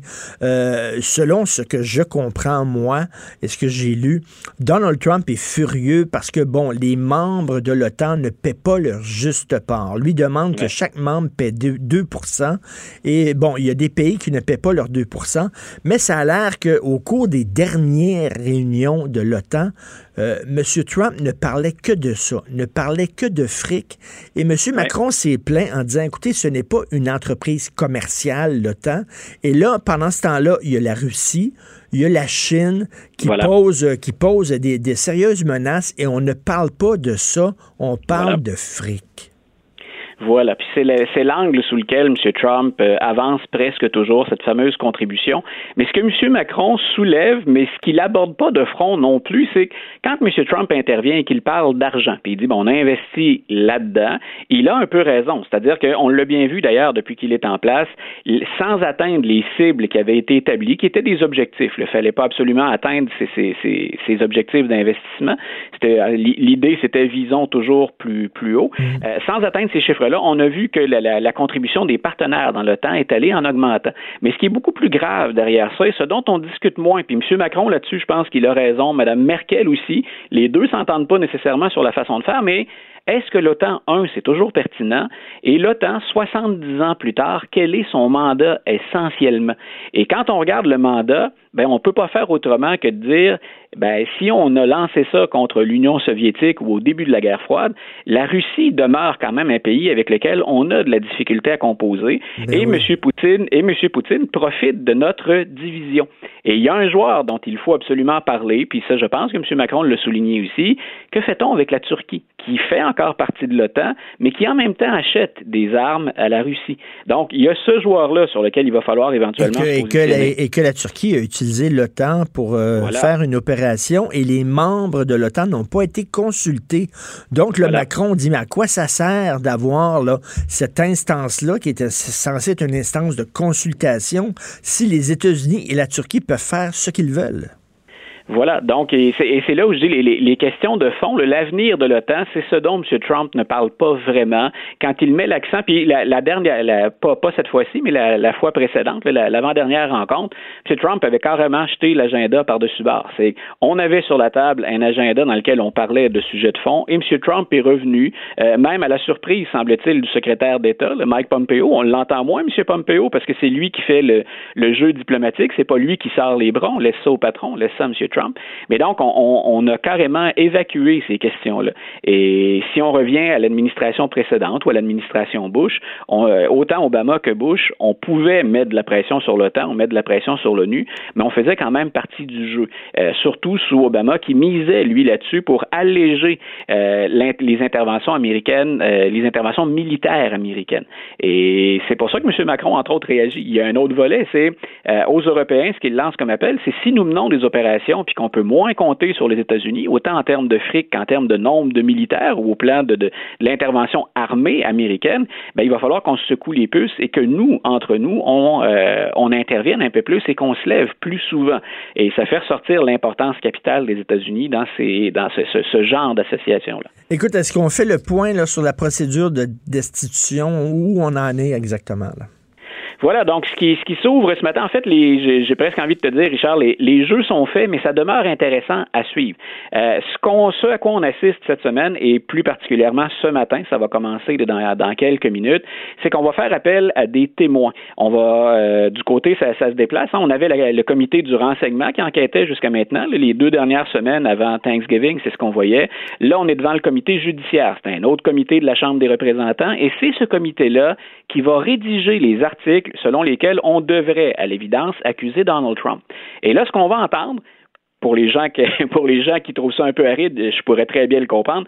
Ceux qu'on va entendre, ce sont des, experts en droit constitutionnel. Donc, il va y en avoir trois qui ont été euh, nommés ou choisis par les démocrates et un qui a été choisi par les républicains. Et ces gens-là vont venir nous expliquer comment les experts au plan constitutionnel perçoivent la situation actuelle pourquoi ou comment on peut ou on ne peut pas accuser un président dans une procédure de destitution. Ça va paraître un peu fastidieux, c'est des cours de droit constitutionnel auxquels on va avoir droit, mais en même temps, ultimement, ça va servir les, deux causes. C'est-à-dire que les républicains, normalement, ont choisi un avocat, euh, pas un avocat, mais un, prof de droit qui est M. Turley de Georgetown University. Lui, normalement, ce qu'il va venir dire, sa perception, c'est que ce qu'a fait M. Trump, ça entre pas dans le fameux, hein, on peut être accusé dans une procédure pour trahison trahison, crime et délit majeur. Il y a des termes assez flous là-dedans pour, Hmm. pour que des profs viennent se prononcer. Donc, normalement, les républicains ont choisi quelqu'un dont l'interprétation de la règle est de leur C'est ça, il y a des gens, les républicains vont dire ce n'est pas vraiment une trahison, ce Voilà. n'est pas un délit majeur. Voilà. Et les trois autres, leurs positions sont claires. Moi, entre autres, je vais surveiller, là, pour les amateurs ou les, les, les geeks, euh, moi, je vais surveiller le, le prof de droit de l'Université Harvard, qui est Noah Feldman. Et lui, c'est très clair. Là, on peut lire ses écrits. Là, il a publié récemment, puis sur le web, c'est très, très accessible. Lui dit carrément que les Américains vivent une crise constitutionnelle. Donc, moi, j'ai hâte de l'entendre, M. Feldman, étayer cette thèse-là, puis voir aussi comment les républicains vont réagir. Parce qu'oublions M. Trump, on parle quand même des institutions américaines, puis on parle quand même de quelque chose de majeur, le pouvoir retirer son pouvoir à un président américain. Donc, j'ai hâte de les entendre avancer des arguments, puis comment on va les, les- les récupérer dans les deux camps, autant chez les démocrates que chez les républicains. Et en terminant euh, brièvement, Mme Kamala Harris qui a jeté la Oui. serviette, qui abandonne la course. Là, pour le prochain débat, il reste six démocrates, euh, tous Oui. des blancs que tu euh, Voilà. soulignes.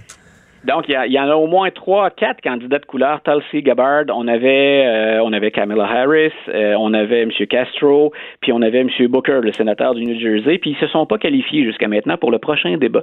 Et M. Castro a dit, écoutez, ça manque véritablement de diversité. Quand on sait qu'on joue beaucoup avec le vote des minorités du côté des démocrates, on a trois candidats blancs beaucoup plus âgés. Euh, les autres candidats qui pourraient être une forme de renouveau ou de relève de la garde sont également des blancs. Pendant des, euh, des semaines, des mois même avant euh, qu'elle se lance, on pensait que Mme Harris avait toutes les qualités. Euh, elle a un certain charisme, c'est quelqu'un qui, a une- qui avait une très très belle carrière politique. Puis on se disait, ben, les États-Unis pourraient choisir, euh, c'est pas un Obama 2.0, la première femme présidente qui en plus serait une femme de couleur. Mais elle a peiné, Mme, Mme Harris, pendant, après le premier débat, elle a peiné à se démarquer. Il faut dire que quand on a une vingtaine de candidatures en même temps, c'est ce genre de choses qui peuvent se produire. C'est-à-dire que des candidats qui auraient été intéressants sont un peu noyés, puis on n'arrive plus à se démarquer. Elle aurait été probablement plus mise en valeur, Mme Harris, si elle n'avait eu qu'à ferrailler qu'avec quatre, cinq gros joueurs. Et cette fois-là, les attaques pouvaient venir de partout, incluant de candidats qui n'ont pas de chance c'est- du et tout, c'est mais pour qui ça, permettaient c'est- de nous exposer. C'est pour ça que je dis que les démocrates sont les- leurs pires ennemis. Il y a Ah, trop, on il y a se rejoint. trop de monde, là. Et On est perdu là-dedans. On a tellement hâte qu'ils en choisissent un ou une, là, puis après ça, on va savoir là, c'est- qui va se battre dans l'arène. Si les démocrates ont une grande faiblesse, puis j'ai envie de te dire, c'est historique, là, on, peut, on peut faire les 30 dernières années, c'est qu'ils ont beaucoup de difficultés à se serrer les coudes puis à avoir un front uni. Les républicains le font beaucoup Ben plus souvent. On peut être critique, par exemple, du fait qu'actuellement, ils se rangent derrière Donald Trump, mais jusqu'à maintenant, là, on ne parvient pas à ébranler le mur républicain. Alors que du côté démocrate, on fait parfois le travail de l'opposition en se critiquant nous-mêmes ou en affaiblissant nos, nos arguments. Donc, on verra, mais c'est- certain que c'est- c'est tout un test que de survivre à une pareille brochette de candidatures. Tout à fait. Merci beaucoup, Luc. On se reparle la semaine prochaine. Merci. Un grand plaisir. Une bonne fin de journée. Luc La Liberté, spécialiste de la politique américaine. Pendant que votre attention est centrée sur cette voix qui vous parle ici, ou encore là, tout près ici, très loin là-bas, Celle de Desjardins Entreprises est centrée sur plus de 400 000 entreprises partout autour de vous. Depuis plus de 120 ans, nos équipes dédiées accompagnent les entrepreneurs d'ici à chaque étape pour qu'ils puissent rester centrés sur ce qui compte, la croissance de leur entreprise. Martino. Un Martino par jour éloigne le médecin pour toujours. Vous écoutez Politiquement incorrect. Alors, chaque mercredi, je discute avec bonheur pendant une demi-heure avec le politologue Christian Dufour. Salut, Christian. Bonjour, Richard. Écoute, beaucoup de choses sur le menu. Premièrement, là, toute cette histoire-là là, que Frédéric Bastien a sorti là, de la juge en chef de la Cour d'appel qui euh, est appelée euh, à, se, euh, à se pencher sur la loi 21 et son jupon dépense. Je veux dire, elle a dit que les, les, les, les, les- ceux qui appuient la loi 21 souffrent d'allergies Visuelle. euh, visuelles aux signes religieux. Donc, ça, je reviens à cette image-là que j'ai utilisée, mais c'est comme si tu t'en vas voir un, match entre les Bruins et les Canadiens, puis que l'arbitre en chef porte le chandail des Bruins. Ça n'a pas d'allure, là. Ça n'a pas d'allure, euh, mais d'abord, moi, je veux saluer l'audace et le courage de Frédéric euh, Bastien. Euh, parce que dans une société frileuse comme la société québécoise, où beaucoup de gens, en fait, ont peur de se faire juger, s'attaquer à une intouchable comme la juge en chef de la Cour d'appel, il faut avoir du courage et de l'audace. Il fallait fallait le faire. Et je pense que tout le monde est d'accord qu'il fallait le faire. Moi, je trouve que le carrément dépassé les, les, les limites. Là. Ah oui. Ben, c'est évident. Là. Tu peux pas tout avoir dans la vie. Tu peux pas être un, un juge en chef de la Cour suprême avec le statut que ça implique, avec le salaire que ça implique. Tu as une énorme responsabilité parce que c'est un dossier, on le sait, émotif, symbolique. Ça peut déclencher des crises euh, politiques majeures au Québec et au, Canada. Donc, il faut que tu sois professionnel et, au fond, doit s'appliquer le bon vieux principe. Euh, même les gens qui sont moins durs que moi, il suffit pas que justice soit rendue. Encore faut-il qu'elle ait l'air d'être rendue. Et maintenant qu'elle ne se désiste pas, la, juge, bon, on nous dit que comme fin de carrière, ce qu'elle voulait, en fait, c'est donner des cours à son, son multiculturalisme. Elle a vraiment dérapé beaucoup, je trouve, en tout cas. C'est que maintenant qu'elle ne démissionne pas, et que, selon, toi, euh, selon elle, toi, elle devrait démissionner. Ah ben oui, elle devrait se retirer. Euh, et puis je trouve que, en tout cas, et, et elle, elle, rend un jugement. Bon, on a, on a l'impression qu'on connaît un peu le sens dans lequel va aller ce jugement-là. Quelle crédibilité ce jugement-là va-t-il avoir? Euh, c'est oui. malsain, ce truc-là. Là. Il faut qu'on qu ait des tribunaux, puis, parce que le pouvoir des juges est important, qu'ils soient au-dessus de tout soupçon. Et ce que je crois, c'est que, tu sais, les juges, ce sont pas des saints. Hein? tout pouvoir est tenté d'abuser de son pouvoir s'il n'y a pas de limite. Alors, on est dans une société où souvent on parle du pouvoir des juges. Frédéric Bastien, dans son livre, euh, s'attaque à ce sujet-là, euh, très sensible de façon efficace à certains euh, égards. Et moi, je crois qu'il y a certains juges qui sont dans l'abus de pouvoir. Et on nous disait qu'il y a certains juges qui sont irrités parce que le gouvernement du Québec a utilisé la clause dérogatoire. Ben, désolé, mais la clause dérogatoire, ça fait partie de la Constitution, etc.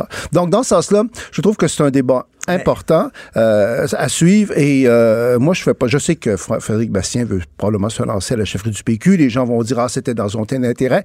Mais dans notre société, je trouve quand il y a des individus qui font preuve d'audace et de courage, il faut le dire. Et chapeau. Tu trouves pas ça ironique quand même parce que la loi 21 veut euh, empêcher euh, les, euh, les euh, fonctionnaires à position d'autorité, dont les juges, ouais. d'exhiber leurs croyances religieuses. Puis elle, elle est juge, puis elle exhibe.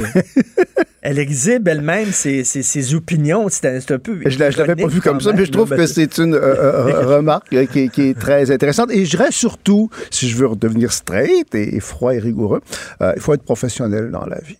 Et, il ne faudrait pas qu'elle se comporte comme la Catherine Dorion, en fait, de la magistrature. Tu sais, ses états d'âme, ses opinions Écoute, personnelles, on n'en a rien non, à non, mais elle allait, là, elle, si c'était pas de Frédéric Bastien, là, elle, elle allait participer à une organisation, en fait, c'est une levée de fonds même, euh, une conférence sur euh, le, le qui était, qui était organisée par des gens, des opposants à la loi 21. Ah, elle allait prononcer un discours. Mais là, ce qu'on apprend sur elle, c'est que c'est une militante ah, oui. pour le multiculturalisme. C'est le simple fait qu'on en discute euh, ici, toi et moi. Lundi, moi, j'en ai parlé à Patrice Roy. C'est pas normal. Normalement, euh, un juge en chef de la Cour d'appel, on n'en parle pas beaucoup parce qu'elle a un travail euh, à faire. Donc, c'est un dossier à, à suivre, euh, c'est clair. Écoute, je veux te demander, parce que tu es, quelqu'un, bon, euh, tu t'intéresses beaucoup à la politique, mais tu es aussi quelqu'un de très cultivé. Euh, en France, actuellement, il y a tout le débat concernant le film de Polanski, qui paraît qu'il est un de ses oh. meilleurs. Qui paraît que c'est un de ses meilleurs sur l'affaire Dreyfus. Ça fait des années qu'il rêve de le faire avec Jean Dujardin. Ça a l'air que c'est exceptionnel.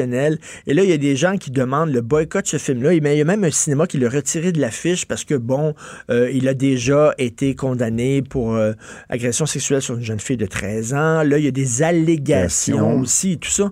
Et c'est tout le fameux débat. Est-ce qu'on peut faire la différence entre l'homme et l'artiste? Et moi, j'ai dans les mains là, un texte qui est paru là, il y a quelques années dans un journal anglais où John Lennon euh, c'était connu, là, il battait régulièrement ses femmes. C'est là qu'il battait Yoko Ono. C'était un gars qui était extrêmement violent envers les femmes. Il l'a même avoué en 1900, euh, euh, dans la fin des années 70, dans une entrevue au magazine Playboy, que c'était quelqu'un qui, avait des problèmes de violence conjugale. Bon, est-ce qu'il faut arrêter d'écouter les Beatles? À un moment donné, on pousse ça jusqu'où? Est-ce que toi, quand le film de Polanski va sortir ici, est-ce que tu vas aller le voir? Oui, bien sûr que je vais, je vais aller le voir. Puis, il n'y a personne qui va m'empêcher d'aller le voir. Bon, c'est un, un, dossier, en fait, qui met tellement beaucoup de choses en, en cause. C'est un dossier très, très complexe. Donc, je ne voudrais pas euh, trop euh, résumer ça en, en quelques, quelques, minutes parce qu'il y a évidemment la, la violence à l'égard euh, des femmes. Il y a la présomption d'innocence. bon, qu'est-ce qui fait qu'aujourd'hui, on est déclaré coupable ou pas? Il y a le fait, le temps aussi, quand il y a des choses qui sont arrivées à, il y a 40 ans. Il y a 40 ans, c'était pas la même société qu'aujourd'hui. Et ça dit, ça dit rien sur la société d'aujourd'hui. Mais pour répondre à ta question comme telle, moi, je, je, je, vais aller voir le film de, de Polanski sans aucun doute. Comme, comme, comme je lis, euh, on revient toujours à cet exemple-là, mais c'est l'exemple massu, là. Céline, euh, Louis-Ferdinand Céline, je parle pas de Céline Dion, Louis-Ferdinand Céline qui pendant... euh, pendant l'occupation allemande dans les années 40 en France, a écrit des, des textes Mais c'est parce que- an- antisémites épouvantables, mais des textes odieux contre les Juifs. Mais sauf que le, voyage au la nuit, c'est un chef-d'œuvre. Non, mais la censure ne règle jamais rien. Euh, et, et ceux, en fait, euh, qui sont pas d'accord avec ces, artistes-là, ces personnages-là, ont juste à les critiquer ou à boycotter leurs films. On est dans une société libre. Moi, je crois à la liberté. Je crois à une liberté d'expression extrêmement euh, prononcée. Et là, c'est- pathétique, le monde dans lequel on s'engage, parce que là, la moitié des, des grands écrivains, des grands artistes ont pas pu aller voir leur- leurs œuvres, en fait, Euh, parce que les gens ne sont pas des petits saints, on l'a rappelé. Tu peux déraper plus ou moins. Bon, euh, Polanski, euh, son dossier euh, est, est public, Euh, mais je crois que la liberté d'expression est très fondamentale et je dirais Et- qu'il y a un effet thérapeutique de la liberté d'expression. Écoute, même le- le- le- L'horreur d'Adolf Hitler, Mein Kampf, euh, il, est- il est en vente. Tu peux l'acheter, ce livre-là. Ben oui. Donc, c'est quoi? De toute façon, c'est pas en, en censurant les gens et les choses euh, que tu règles les problèmes. Au contraire, tu leur donnes de l'importance. Et, et le côté en France là-dessus, on en a déjà parlé. Je trouve que les Français ont peut-être liberté, égalité, fraternité comme devise, mais parfois on dirait qu'ils ont de la difficulté avec la liberté d'expression parce qu'ils sont toujours tentés, en fait, euh, de, de, de, de censurer. Ils ont adopté, on en avait déjà parlé, de ce qu'on appelle des lois mémorielles. Tu sais, en France, quelqu'un qui exprime des doutes sur le génocide arménien, là, ben, il peut se faire euh, poursuivre devant les tribunaux parce que c'est contre la loi. C'est quoi cette idée-là? Quelqu'un peut dire le, génocide arménien. Moi, je suis pas convaincu. Moi, je suis sûr qu'il y a eu- le génocide arménien. La liberté d'expression, c'est pas juste pour dire des choses gentilles et c'est même pas juste pour dire des choses vraies. Moi, là-dessus, ma position, elle est très américaine et le plus largement possible. Donc, euh, Polanski, en tout cas. Pour revenir au livre, parce que pour le reste, on pourra en parler pendant 20 minutes, parce que c'est très complexe, ça, c'est très intéressant, c'est très déprimant aussi, mais euh, le film, moi, c'est sûr. Et moi, moi, c'est un de mes cinéastes préférés. J'ai tous les films de Polanski chez moi en DVD. J'ai plein de livres sur lui. Euh, sauf que, tu vois, si je le croisais dans un restaurant, par exemple, là, j'irais pas le voir, puis j'irais pas le saluer, puis j'irais pas lui serrer la main parce que j'ai Tu fais la même- différence entre les deux. J'ai, j'ai quand même, reste qu'il y a Oui, je sais, drogué déjà une fille, une des fille de fois. 13 ans, puis là, tu sais, bon, j'ai de la misère avec ça. Sauf que, bon, je, je l'adore comme cinéaste. Et, et une différence qu'on pourrait faire, non, je comprends ce que tu veux dire très, très bien, euh, mais une, une différence aussi qu'on peut faire, c'est quand les, les gens sont encore vivants par rapport aux gens qui sont décédés. Quand les gens sont morts, à ce moment-là, on a plus tendance à faire facilement la différence entre l'œuvre et l'homme. Oui. Euh, quand ce sont des gens décédés ou des gens qui sont morts depuis peu de temps, prends, prends Claude Jutras, le- le- le- la controverse sur Claude Jutras, là, quand on voulait débaptiser, débaptiser les choses. Donc, euh, ça, ça peut faire euh, une différence. Et, et tout ça, le dossier Polanski, c'est une énorme tragédie pour bien du monde. Évidemment, pour les femmes là, qui, qui prétendent avoir été agressées de façon brutale par lui, bon, il y, a- il y a tout ce, ce dossier-là. Puis quand on connaît tout le portrait de Polanski, le juif, le ghetto de Varsovie, Sharon Tate, puis là, ça finit comme ça. Donc, c'est pour ça que c'est un dossier lourd, lourd, lourd. Et ce que je retiens, moi, vive la Mais- liberté d'expression. Mais donc, que, que les gens qui veulent pas aller le voir et même qui manifestent à la limite, mais qui m'empêchent pas, moi, de rentrer dans la salle de Que des gens manifestent contre la liberté d'expression, c'est pathétique. Euh, et quand bien même, il y a un tas de raisonnement, hein, je sais pas si tu dois suivre ça, où on dit oui, la liberté d'expression, c'est bien beau. Prends un- un- à un moment donné, on avait voulu euh, censurer M. Bocoté là, dans un, qui voulait donner une conférence à une université euh, quelconque. Là, on dit, ah, c'est pas vraiment une contrainte à la liberté d'expression parce que M. Côté, de toute façon, il y a beaucoup d'autres tribunes où on va dire oui, la liberté d'expression, mais c'est pour les puissants, ceux qui ont déjà accès aux médias. Il y a un tas de raisonnements tordus. Là. Et le, le- le- le- but de ça, l'objectif de ça, c'est d'empêcher des, des gens de- d'exprimer des opinions avec lesquelles on n'est pas d'accord. Ou on va dire aussi, oui, la liberté d'expression, ça va, mais encore faut-il que ce ne soit pas des fake news, que ce ne soit pas de, de fausses nouvelles, encore faut-il que ça repose sur des faits. Il y a, il y a mille argumentaires, mais ce qu'on doit constater, puis c'est- triste et c'est- inquiétant, c'est qu'il y a une tendance lourde pour restreindre la liberté d'expression. Et c'est pour ça que j'aime beaucoup d'ailleurs être avec toi tous les mercredis, mon cher Richard, parce que nous, jusqu'à nouvel ordre, profitons-en, on Ouais, l'a. pro- Profitons-en pendant que ça passe. Euh, Luc Ferrandez, euh, Mathieu Bocoté écrit là-dessus aujourd'hui. Donc, Luc Ferrandez, sur sa page Facebook, euh, dit qu'on devrait euh, avoir le droit de bénéficier de l'aide médicale à mourir si on se sent un fardeau. Euh, mais je sais pas, moi j'ai de la difficulté avec ça parce que si, si ta famille te fait sentir comme un fardeau, Là, tu vas dire, OK, mais d'abord, je vais disparaître, je vais me suicider parce que. euh, voyons, non. C'est aberrant. Vraiment, c'est aberrant. Moi, j'ai lu ça, j'étais content. Mathieu Bocoté est à, est à l'honneur de notre débat aujourd'hui parce que ce matin, il y a, il y a- une chronique là-dessus, le triomphe du nihilisme. Euh, quand j'ai lu ça, je me dis, Ah, c'est pas croyable qu'on soit rendu là, là.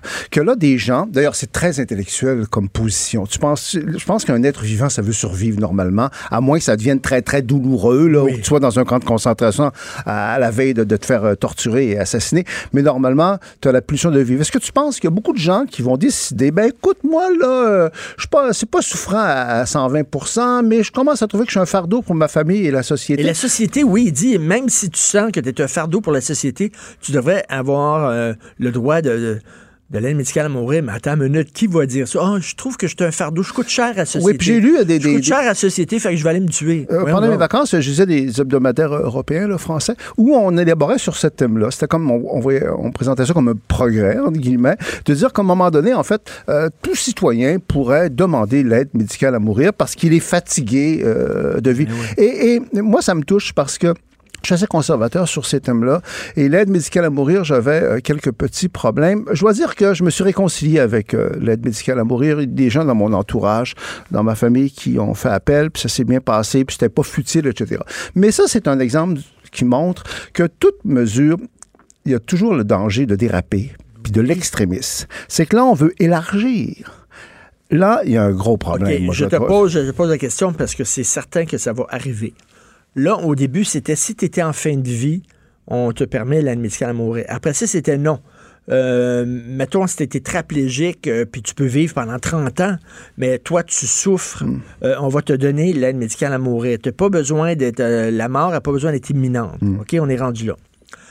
La prochaine étape, Christian, je te le dis, là, c'est les gens qui vont dire je suis dépressif et c'est une souffrance et ma souffrance psychologique, elle est aussi importante que de la souffrance physique. Elle est aussi intense, elle est aussi débilitante et je demande l'aide médicale à mourir parce que je suis schizophrène, parce que je suis dépressif, parce que j'arrive.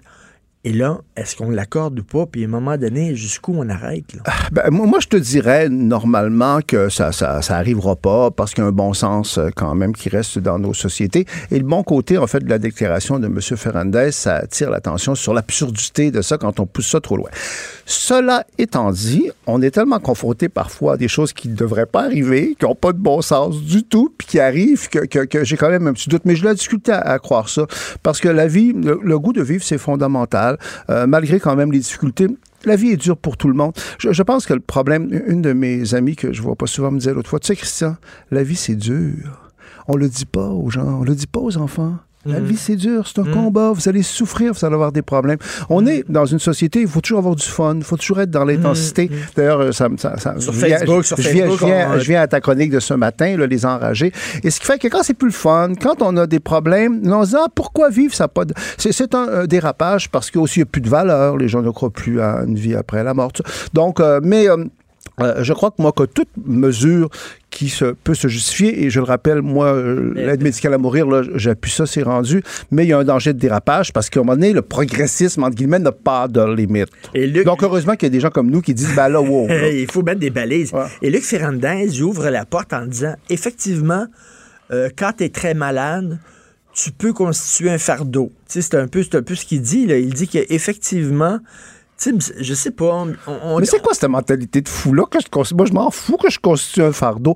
Moi, si je suis vivant, puis j'ai le goût de vivre, puis que j'ai pas des douleurs intolérables. euh, comme ça, euh, autrement, c'est la- c'est drôle parce que M. Ferrandez, c'est quelqu'un de gauche. Donc, euh, ça équivaut à une marchandisation de l'être humain. Autrement dit, là, c'est qu'un être humain, là, ça a une valeur euh, commerciale. Puis si à un moment donné, ben, t'es passé date, parce que non seulement tu travailles plus, puis tu produis pas, mais en plus ça, tu coûtes cher en soins, puis que tu fais que ton environnement déprime, ben là, comprends donc qu'il faudrait que tu laisses la place, puis la société va même t'aider. On est dans, dans, dans des c'est fourré, hein?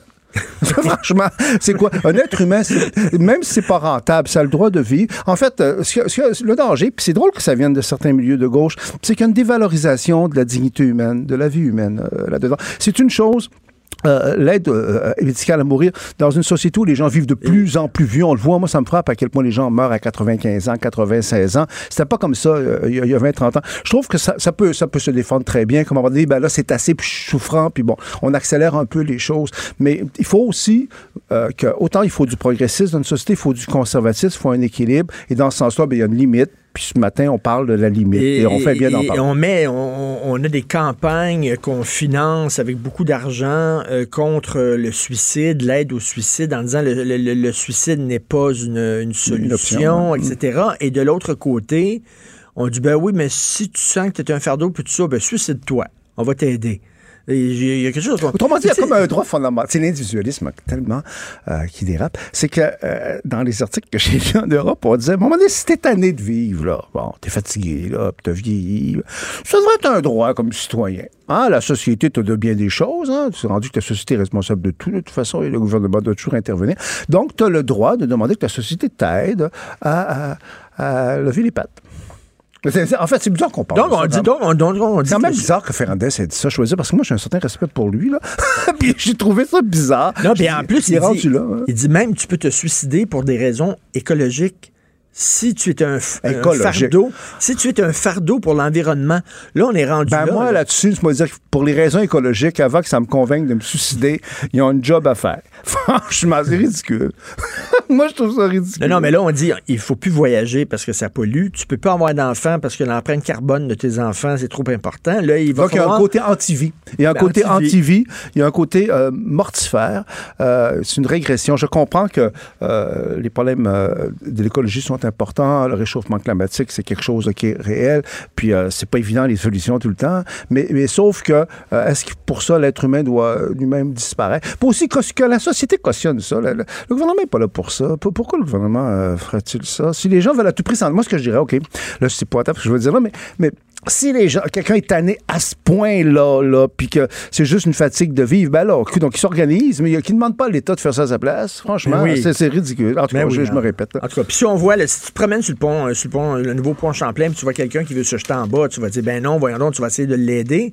D'un côté, on, surtout va- que la vie, OK, on va faire un petit peu de philosophie à deux sous, là. Surtout que euh, de- du haut de mon âge vénérable, a une chose que j'ai apprise, là, c'est que la vie est faite de rebondissements. Puis qu'au moment où tout espoir semble perdu, puis que tu vis l'enfer, puis beaucoup de gens qui nous écoutent vivent l'enfer. Je pense que toi. Bon. Et des fois, le soleil revient, c'est étonnant, alors que tu croyais plus en Il y rien. a des gens qui Donc, vont dire que c'est. Oh, c'est c'est- c'est- c'est- c'est- c'est- c'est de la philosophie de, de, de biscuits chinois. Ben moi, je l'ai vécu en tout cas. Il y a des gens qui Moi, je l'ai vécu. J'ai, OK, puisque j'aime pas parler de ma vie privée beaucoup, mais j'ai eu deux ans d'enfer total. Où je me disais, je pensais pas qu'on pouvait vivre ça. Ah oui? Sans arrêt, je souffrais. J'avais même pensé à, en tout cas. Euh, et, et- et pendant deux ans. Puis C'était une crise de vie. hein, J'avais 32 ans. C'était une crise de vie où il y a des choses qui sont remontées très profondément. Et je me suis dit, j'aurais jamais pensé qu'on était malheureux comme ça. Et je suis revenu totalement plus fort. Et tu la voyais pas, la lumière au bout Pas du tout, pas du tout, dedans? pas du tout. Puis je vais pas aller dans les détails, mais euh, en tout cas, j'avais pensé à bien des choses. Ah, ben c'était courageux de nous dire ça. Non, non, mais, écoute, non, mais c'est- j'ai tellement été récompensé. Euh, C'était une crise nécessaire, OK? C'était une crise nécessaire. Il y avait des choses en moi qui m'empêchaient d'aller vers l'avant. Puis là, ça a été deux ans. Puis j'en suis sorti plus fort qu'avant. C'est là que j'ai commencé, j'ai écrit mon premier livre. Puis ça me, ce qui a été une nouvelle renaissance. La vie, c'est aussi ça. La vie, ça peut être écœurant, dégueulasse, tout ça, mais ça peut être merveilleux. Ben, super beau témoignage. Puis, tu sais, il y a des gens, quand tu es en dépression, tu es, dedans. T'as tu- besoin de te faire dire ça. Moi, Oui, je sais, à l'époque, je me disais j'aurais pas pensé ça. Ben, merci. Écoute, on se laisse. C'est déjà fini? Ben, c'est déjà fini. Ah, mon Dieu. J'ai pas vu le temps passer. Moi non plus, merci beaucoup, Ça me fait Christian, de plaisir. ton témoignage. Jonathan, comment ça va? Ça va très bien. Ben, C'est un beau témoignage euh, que Christian fait, mais ce qui me fait penser aux réactions que j'ai en lisant tes chroniques le matin. Euh, tu sais, c'est un des premiers textes que je lis à 5 heures le matin en me réveillant, puis je dois avouer que euh, des fois, tu me, tu me fais rire. Tu sais, comme hier, quand euh, j'ai pouffé de rire en lisant euh, ta phrase sur les différentes teintes de, de, de gris dans le béton, c'était très, très drôle. C'est- je- je- des fois, tu me fais réfléchir, des fois, tu m'enrages. Ce matin, tu m'as tellement déprimé, là. J'ai starté ma journée à 5h05 en étant comme genre, fuck. Comment ça, les ben- gens enragés, là? non, mais normalement, on finit une chronique, on, je sais pas, t'essaies d'émettre un souhait, tu sais. tu sais. Tu dis, en tout cas, en espérant que la situation change. Ou... Là, toi, tu parles des enragés, puis tu termines en disant, le monde est un train sans frein qui dévale une pente à toute vitesse, trois petits. Là-dessus, bonne journée. souhaite une bonne. De quoi tu vas nous parler? Euh, écoute, en ouverture de show, euh, soyez là, on va parler euh, au vénérable John Parisella de l'incident diplomatique qui s'est produit à Londres. Justin Trudeau et Ben ses amis qui se moquaient de en cachette de Donald Trump. Donald Trump qui a dit que Justin Trudeau était un être à deux visages et qui vient d'annuler sa conférence de presse de fin euh, de sommet de l'OTAN. Donc, Ah est-ce qu'il y a un incident diplomatique? On va en parler avec euh, John Parisella. Euh, dans les prochaines minutes, on va également parler du euh, coût du panier d'épicerie, hein, qui, euh, qui va continuer d'augmenter, là, plus de 400 dollars. ça, c'est très, euh, c'est très particulier, hein, parce que je sais pas si tu as lu les, les papiers là-dessus, Richard, mais on, on attribue notamment la hausse à l'augmentation du prix de la viande. Et qui serait entre autres causée par le fait que la Chine nous achète trop de porc puis trop de bœuf. Donc là, c'est l'offre et la demande Ah, qui fait oui. son effet. Puis, tu sais, moi, tu, tu- me connais, là, je suis pas un amant des réglementations du gouvernement. Là. Ben, c'est parce que un moment donné, quand c'est la viande qui est produite chez nous, souvent avec l'aide de subventions, subventions gouvernementales, mais qui en vendent tellement aux Chinois que ça vient réduire l'offre sur notre marché. Donc, l'offre et la demande fait en sorte que les prix augmentent sur notre marché. Tu dis, ben là, est-ce qu'on pourrait s'assurer que nous autres, on est bien desservis Ben avant oui. de vendre à l'étranger? Tu sais, Tout devrait à ça fait. avoir comme un, un plafond ou quelque chose comme ça? Et c'est le genre de questions, je pense, qui se posent. Bref, on va en parler avec Sylvain Charlebois de l'Université d'Alousie dans l'émission. C'est une excellente question. On t'écoute bien sûr avec Maude. Merci à Hugo Veilleux à la recherche, Fred Rio à la console. On se reparle demain à 8 h. Passez une excellente journée politiquement incorrecte.